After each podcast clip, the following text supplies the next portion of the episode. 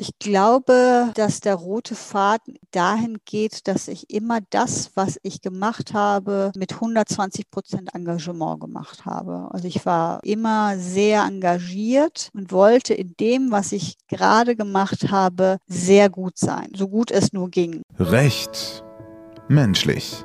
Dein Podcast für mehr Menschlichkeit, Lebensfreude und Persönlichkeitsentwicklung in der Juristerei mit Sina Burmeister und Elisabeth Vogel. Herzlich willkommen im Recht Menschlich Podcast. Mein Name ist Elisabeth Kröber und ich freue mich sehr, dass du heute da bist. Ja, du hast richtig gehört, Kröber. Ich habe vor ein paar Wochen geheiratet und heiße damit nicht mehr Vogel, sondern Kröber. Ich hoffe, du kannst dich schnell umgewöhnen. Ich bin noch mitten in der Umgewöhnungsphase und die Hälfte der Zeit rutscht mir Vogel raus. Aber macht nichts, das wird schon noch kommen. Heute haben wir eine wirklich beeindruckende Frau bei uns im Podcast zu Gast, Anahita Thoms. Sie ist Partnerin bei Baker McKenzie und leitet dort die deutsche Praxisgruppe für Außenwirtschaftsrecht. Besonders bemerkenswert neben dieser wahnsinnig erfolgreichen Karriere ist aber auch ihr Engagement außerhalb der Kanzlei. Sie hat verschiedenste Führungspositionen inne. Unter anderem ist sie im Vorstand der Atlantikbrücke, ist Young Global Leader des Weltwirtschaftsforums und Mitglied des Lenkungsausschusses des Internationalen Menschenrechtsausschusses der American Bar Association. Anahita wird regelmäßig als Expertin interviewt, also du siehst sie bei BBC World TV, bei BBC Radio, bei NTV, im Handelsblatt, in den New York Times. Also Sie ist wirklich gefragt. Umso dankbarer sind wir, dass sie sich die Zeit genommen hat, mit uns hier zu sprechen. Sie hat schon verschiedenste Auszeichnungen für ihre Arbeit erhalten, ist die Handelsrechtlerin des Jahres beispielsweise geworden, war in der Juviv Top 40 Under 40, wurde als Rising Star des New York Law Journals benannt. Sie ist also eine sehr erfolgreiche Frau, die trotz knapper Zeitressourcen, wir haben im Podcast unter anderem genau darüber gesprochen, die Zeit findet und die Priorität dort setzt, sich einzusetzen gegen moderne Sklaverei, für die Einhaltung von Menschenrechten und wirklich, wirklich engagiert ist. In der Podcast-Folge sprechen wir über das Thema Enthusiasmus, über Begeisterung. Wir sprechen, wie schon angekündigt, über die knappe Zeit und was es bedeutet, eben so einen Alltag zu haben, der ja wirklich wahnsinnig engagiert und voll ist sprechen darüber, wie wichtig es ist, über den Tellerrand zu schauen und du erhältst ganz allgemein einen Einblick in das Leben einer Partnerin in der Großkanzlei. Ich bin gespannt, wie euch die Folge gefällt. Empfehlt den Podcast gerne jederzeit weiter. Das hilft uns sehr, ihn in die Welt zu tragen. Also erzählt allen Menschen davon, die euch so einfallen. Jetzt aber erstmal viel Freude mit der neuen Podcast-Folge und Anahita Thoms. Hallo Frau Thoms, schön, dass Sie da sind heute hier. Wir fangen tatsächlich unsere Podcasts immer mit der gleichen Frage an und diese erste Frage möchten wir auch Ihnen stellen. Wofür sind Sie heute ganz besonders dankbar? Oh, ich bin für vieles dankbar, für meine Familie, für die spannenden Sachen, die ich machen kann. Also ich glaube, Dankbarkeit ist etwas, was mir sehr wichtig ist und ich bin auch heute mal wieder froh, dass der Tag spannend beginnt, aber auch tatsächlich, dass äh, meine Familie und mein engster Kreis gesund ist. Vielen Dank fürs Teilen. Sie haben ja wirklich eine wahnsinnig spannende Vita, einen ganz spannenden Lebenslauf, viele tolle Auszeichnungen, die Sie erreicht haben wir könnten uns vorstellen, äh, dass das nicht immer so war. Also, dass Sie nicht immer dieser Mensch waren, der Sie heute sind, sondern dass das vielleicht auch eine Entwicklung war. Wie waren Sie denn, als Ihre Karriere begonnen hat als Mensch? Wie waren Sie, sag mal, mit Anfang 20 vor all dem, was Sie heute erreicht haben? Waren Sie da schon genau gleich oder waren Sie da anders? Also ich glaube, ich war schon immer ein sehr enthusiastischer Mensch, der das Glas quasi halb voll gesehen hat. Ich denke nicht, dass ich damals schon wusste, dass ich Partnerin in einer Großkanzlei werden möchte. Ich war da sehr offen und konnte mir auch gut vorstellen, bei der UN anzufangen oder in die EU-Kommission zu gehen oder eine ganz andere Laufbahn mit 20. Da war ich sicherlich auch damals schon ein, ein fokussierter Mensch der gerne Sachen angepackt hat, ein wenig über den Tellerrand geschaut hat. Aber ich glaube, Karrieren kann man nicht äh, minutiös und perfekt planen. Da muss man eher die Augen und Ohren offen halten und schauen, wie sich das entwickelt. Aber ich glaube, dass ich äh, Anfang 20 schon wusste, dass ich äh, spannende Sachen machen möchte, dass ich nicht nur einen ganz klassischen Weg gehen möchte, sondern auch ein runder Mensch sein möchte. Das war, glaube ich, schon mit, mit Anfang 20 relativ klar. Sie haben gerade die schöne Formulierung verwendet, ein runder Mensch sein. Was bedeutet das für Sie? Das bedeutet für mich, äh, dass ich tatsächlich nicht nur mich als Großkanzlei Partnerin sehe, sondern dass ich sehr viel Wert darauf lege, mich gesellschaftlich zu engagieren, dass ich gerne mit Menschen umgeben bin, die enthusiastisch äh, Sachen vorantreiben, sei es, wenn es um Recht und wissenschaftliche Themen geht, aber auch was ein Engagement, das damit überhaupt nichts zu tun hat, anbelangt. Und gleichzeitig bin ich auch ein, ein sehr geselliger Mensch und mir ist es sehr wichtig, dass ich einen guten Draht zu meinen Kolleginnen und Kollegen habe, dass ich äh, meine Freunde höre und, und nach Covid auch wieder sehe. Und das ist, glaube ich, etwas, was ich auch über die Jahre hinweg irgendwie dann doch äh, zumindest an den Wochenenden auch geschafft habe. Ja, das ist tatsächlich eine spannende Formulierung, die Frau Thoms hier gewählt und die Sina aufgefallen ist. Ein runder Mensch sein. Von uns an dieser Stelle einmal der Impuls für dich. Was bedeutet es für dich, ein runder Mensch zu sein? Ich habe mir gerade auch einmal ein paar Gedanken dazu gemacht und kam für mich so zu dem Schluss, ich glaube, es bedeutet für mich, ein runder Mensch zu sein, wenn ich das lebe, was mir entspricht. In meinem Beruf, meinen Beziehungen, meinen Hobbys, wenn ich mich als Mensch ausdrücken, verwirklichen kann, authentisch bin und vor allem auch in Bezug auf mein Denken, auf mein Mindset. Also für mich bedeutet es, ein runder Mensch zu sein, auch so zu denken, wie ich gerne denken möchte. Also mich beispielsweise nicht mit anderen zu vergleichen, großzügig zu sein mit mir und mit anderen, mich nicht ständig unter Druck zu setzen, ins Leben zu vertrauen. Also was? Denk da für dich mal drüber nach. Was bedeutet es für dich, ein runder Mensch zu sein? Oder auch, wenn das mehr mit dir resoniert, ein rundes Leben zu führen. Wann hättest du dein Leben so gelebt, dass es für dich rund ist? Ich finde, das ist eine spannende Frage und Frau Thoms hat eben schon angedeutet, dass natürlich Zeit da immer eine große Rolle spielt. Da wird es jetzt im weiteren Interview drum gehen. Also lass uns direkt weiterhören. Wow, das klingt nach wirklich sehr, sehr viel in Ihrem Umfeld und auch in dem, was Sie bewegen, was ja auch schon tatsächlich Ihre Vita auch andeutet. Sie hatten ja gerade auch viel von Enthusiasmus gesprochen.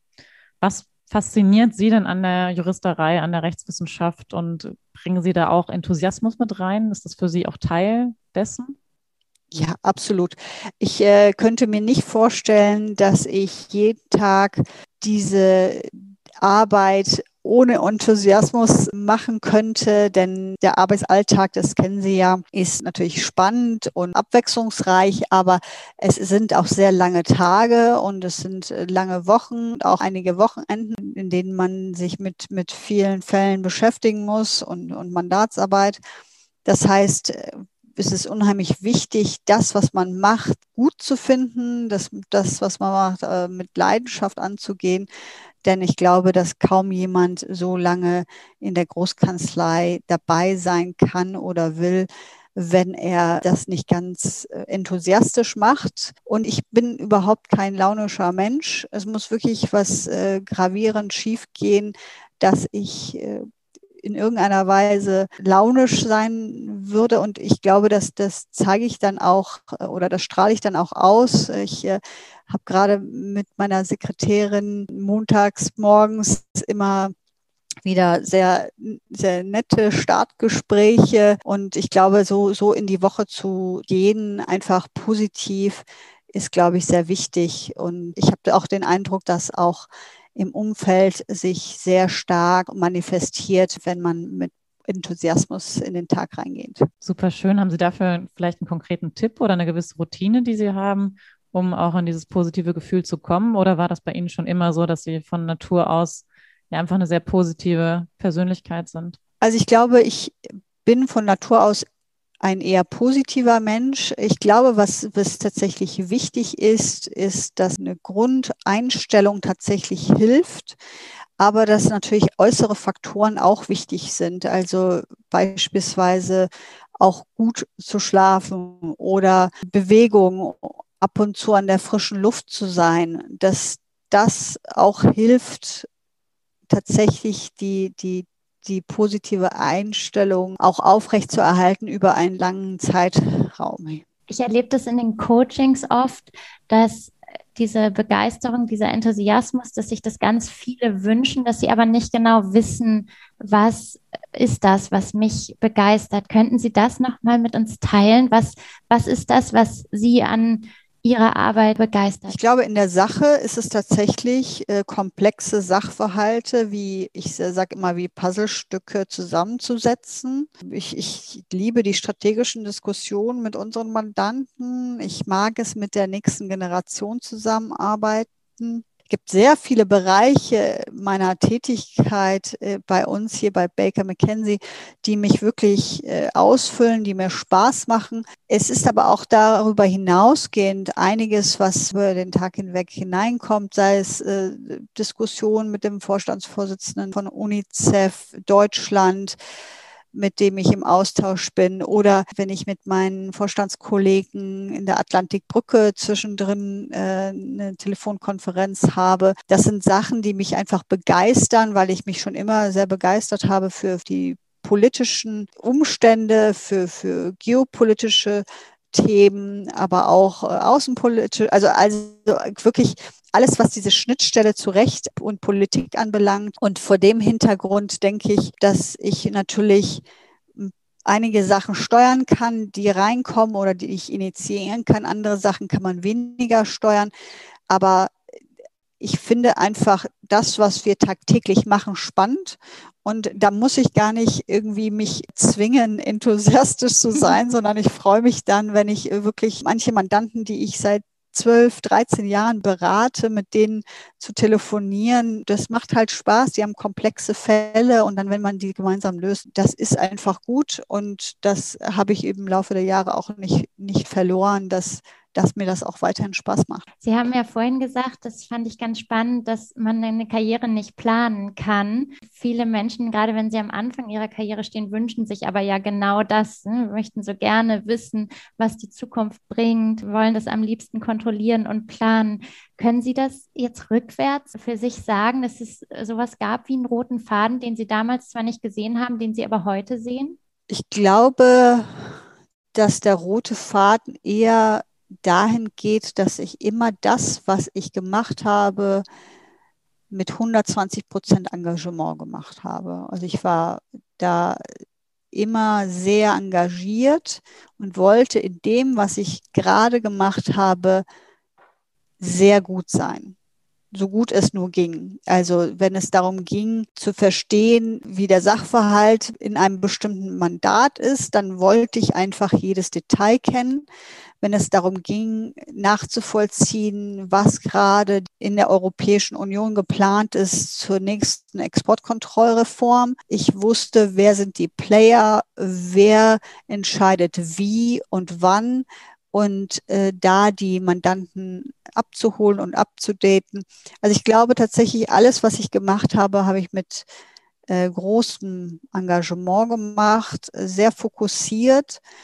Und gleichzeitig der andere rote Faden ist vielleicht immer über den Tellerrand hinausgeschaut und geguckt, welche Rechtsbereiche zum Beispiel sind verwandt mit dem, was ich klassischerweise mache, wie kann ich meine Bereiche erweitern, wie kann ich mein Netzwerk erweitern, wie kann ich etwas beitragen dazu, dass unsere Praxis tatsächlich die gefragte Praxis in dem Bereich ist. Das ist vielleicht der eine rote Faden, den ich im Nachhinein sehe und den ich tatsächlich auch weiterführe. Auch ein sehr spannender Punkt. Dinge richtig machen, Dinge 100 Prozent machen, mit Leidenschaft, mit Hingabe, mit Engagement. Ich glaube, das ist ein großes Erfolgsgeheimnis vieler erfolgreicher Menschen. Gleichzeitig natürlich immer total wichtig in Balance, ne? zu erkennen, wo ist wirklich die Hingabe gefordert, wo will ich wirklich richtig Gas geben und wo mache ich vielleicht auch mal ein bisschen langsamer und achte auf mich, auf meine Ressourcen, auf meine Kraft, auf meine Zeit und kann auch mal fünfe gerade sein lassen. Das erlebe ich oft in den Coachings, dass viele Menschen damit strugglen. Entweder sind sie am einen Ende und geben immer Vollgas und brennen irgendwann aus oder sie sind ganz am anderen Ende und kriegen nicht so richtig, sorry, dass ich das so sage, ihren Arsch hoch. Wenn du magst, reflektiere doch gerne mal für dich. Wo stehst du? Gibst du immer 100 Prozent? Gibst du manchmal 100 Prozent? Hast du das ganz gut im Griff, in der Balance? Oder darfst du dir an der einen oder anderen Stelle nochmal wirklich einen Stoß geben und sagen, boah, da könnte ich eigentlich auch mal mehr Leidenschaft und Hingabe reingeben? Denn ich glaube, das kann auch ein großer Aspekt sein, wenn es darum geht, an etwas Freude zu haben. Wir haben viel mehr Freude an den Dingen, wenn wir sie richtig tun, wenn wir wirklich Know-how aufbauen, uns reinfuchsen, uns anstrengen, dann mit den Ergebnissen zufrieden sind. Also spür da, wenn du magst, sehr gerne mal in dich hinein. Sie haben jetzt gerade den Tellerrand angesprochen. Was mir besonders auffällt, dass Sie es tatsächlich gut schaffen, all diese verschiedenen, ja auch Engagements, gleichzeitig aber auch mit der beruflichen Komponente, also fast verschiedene Rollen und Themen, doch irgendwie auch gut zu nutzen und gewisse berufliche Synergien auch zu schaffen und das gar nicht so als entweder oder zu sehen, Engagement neben Beruf, sondern es zu integrieren. Haben Sie da einen Tipp, wie Sie das machen, beziehungsweise denken Sie das einfach auch zusammen oder sind das für Sie schon verschiedene Rollen, die Sie da auch jeweils ausfüllen? Es sind verschiedene Rollen und man muss natürlich auch sehen, an, äh, in welcher Rolle man dann zu dem Zeitpunkt spricht. Aber es sind eigentlich alle, wie Sie es gesagt haben, alles Bereiche, wo man ganz klare Synergien hat. Und das äh, ist etwas, was, glaube ich, wenn man so einen stressigen Alltag, Arbeitsalltag hat und sich gesellschaftlich engagieren möchte, und zwar in tollen Organisationen, von denen man sehr überzeugt ist und wirklich sich auch engagieren möchte, muss man natürlich sehen, dass man sicherstellt, dass man Synergien schafft, weil wenn man sie nicht schafft, äh, führt es äh, entweder dazu, dass man das gesellschaftliche Engagement nicht mit der Zeit, die man nicht hat, ausfüllt, sondern auch, dass die Qualität der Beiträge, die man in diesen nicht klassischen Berufsalltag ausfüllen möchte, nicht ausfüllen kann. Also letztlich muss ja die Qualität stimmen und man muss auch die Zeit aufwenden. Und das kann man meines Erachtens nur schaffen, wenn man Synergien schafft und sich einfach in den Themen so gut auskennt, dass letztlich man einen Mehrwert für die jeweilige Organisation, für die man sich einsetzt, also bei mir einfach die Atlantikbrücke oder die American Bar Association oder UNICEF, dass man da sicherstellt, dass man äh, qualitativ hochwertige Beiträge einbringen kann, ohne dass man jetzt die Zeit hätte, stundenlang äh, Recherchen durchzuführen, um beispielsweise eine Einschätzung zum Thema äh, Lieferkettengesetz oder US, US Secondary Sanctions abzugeben. Das, das geht halt so nicht, sondern ich denke, dass das jeder Partner in der Großkanzlei genauso sieht. Die Tage sind voll, sie werden immer voller, die sind äh, sehr anstrengend und sehr, sehr, sehr voll. Vor diesem Hintergrund muss man echt sagen, Synergien zu schaffen, ist aus meiner Perspektive sehr wichtig. Mhm. Da würde ich gerne tatsächlich gleich nochmal einhaken in puncto Zeit, weil sie ja wirklich als Tätigkeit als Partnerin, gleichzeitig aber auch in der Rolle als Mutter mit dem sozialen Engagement zusammen. Wie schaffen Sie es da auch nochmal im Alltag Zeit für sich selbst zu haben, beziehungsweise haben Sie diese und teils ja, womit verbringen Sie die dann am liebsten? Also das Thema Work-Life-Balance in der Woche, da bin ich nicht die beste Ansprechpartnerin. Ich würde sagen, ich schaffe es, Zeit in der Woche mit meinen Kindern zu verbringen. Wir lesen sehr viel. Wir spielen gerne Lego zusammen. Ich habe in der Woche aber ansonsten, wenn ich ehrlich bin, eigentlich keine, äh, wie man so schön sagt, Me-Time. Das ist etwas, was äh, ich jetzt nicht irgendwie als positiv oder, oder äh, etwas, was, was, was man jetzt, nacheifern sollte. Im Gegenteil, wenn es jemand noch effizienter hinbekommt, äh, herzlichen Glückwunsch, darüber freue ich mich. Ich habe für mich einfach gesehen, dass das in der Woche nicht machbar ist. Dafür bin ich aber am Wochenende umso aktiver, sehe darf meine Freunde. Wir haben als Familie auch einige Termine aufgrund des Jobs meines Mannes, die wir dann auch gerne eher ins Wochenende verlegen, offiziellere Termine. Wir verreisen sehr gerne, das heißt im Urlaub wird dann sehr viel gemacht, aber ich kann jetzt von mir nicht behaupten, dass ich in der Woche jetzt viel Me-Time hatte. Dafür lese ich viel am Wochenende, verbringe unheimlich viel Zeit mit meinen Kindern, aktive Zeit. Und ich denke, dass das letztlich die anstrengende Woche dann sehr gut kompensiert. Puh, hier kommt der Alltag einer Anwältin oder sogar hier in diesem Fall Partnerin in der Großkanzlei wirklich zum Vorschein. Ich habe Frau Thoms so verstanden, dass es für sie wirklich passt, also dass sie gerne in Kauf nimmt, dass ihr Arbeitsalltag so herausfordernd und so zeitintensiv ist und dass sie auch für sich eine ganz gute Balance gefunden hat im Umgang mit ihrer Familie, ihren Freunden, äh, dem Lesen, was sie erwähnt hat. Und gleichzeitig möchte ich dich einmal darauf hinweisen, dass du da ganz ehrlich in dich hineinspürst und schaust, was will ich?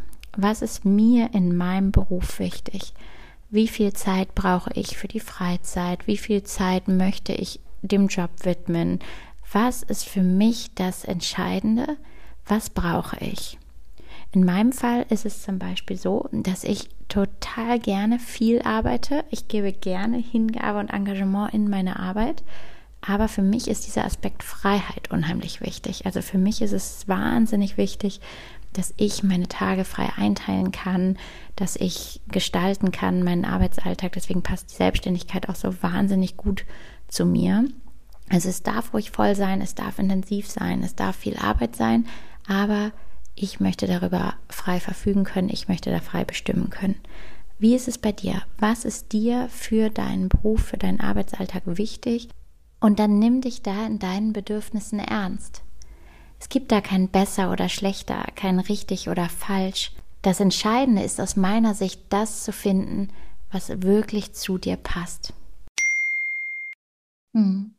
Vielen Dank da auch für Ihre Offenheit. Wir haben immer noch drei Abschlussfragen, die wir Ihnen gerne noch stellen wollen. Und zwar ist das Ziel unseres Podcasts ja auch, unsere Zuhörerinnen und Zuhörer zu inspirieren und ihnen auch Impulse für das eigene Leben mitzugeben. Wenn Sie auf Ihr Leben zurückschauen und auch Ihren Erfahrungsschatz, welche ein oder vielleicht auch zwei Erkenntnisse, man könnte auch sagen Lebensweisheiten, würden Sie den Hörerinnen und Hörern mit auf den Weg geben wollen? Also ich denke, harte Arbeit zahlt sich aus. Man muss aber auch schauen, dass man seinen Horizont bewusst und regelmäßig erweitert, bestimmte Dinge nicht für selbstverständlich erachtet und tatsächlich auch dankbar ist für die kleinen Etappensiege.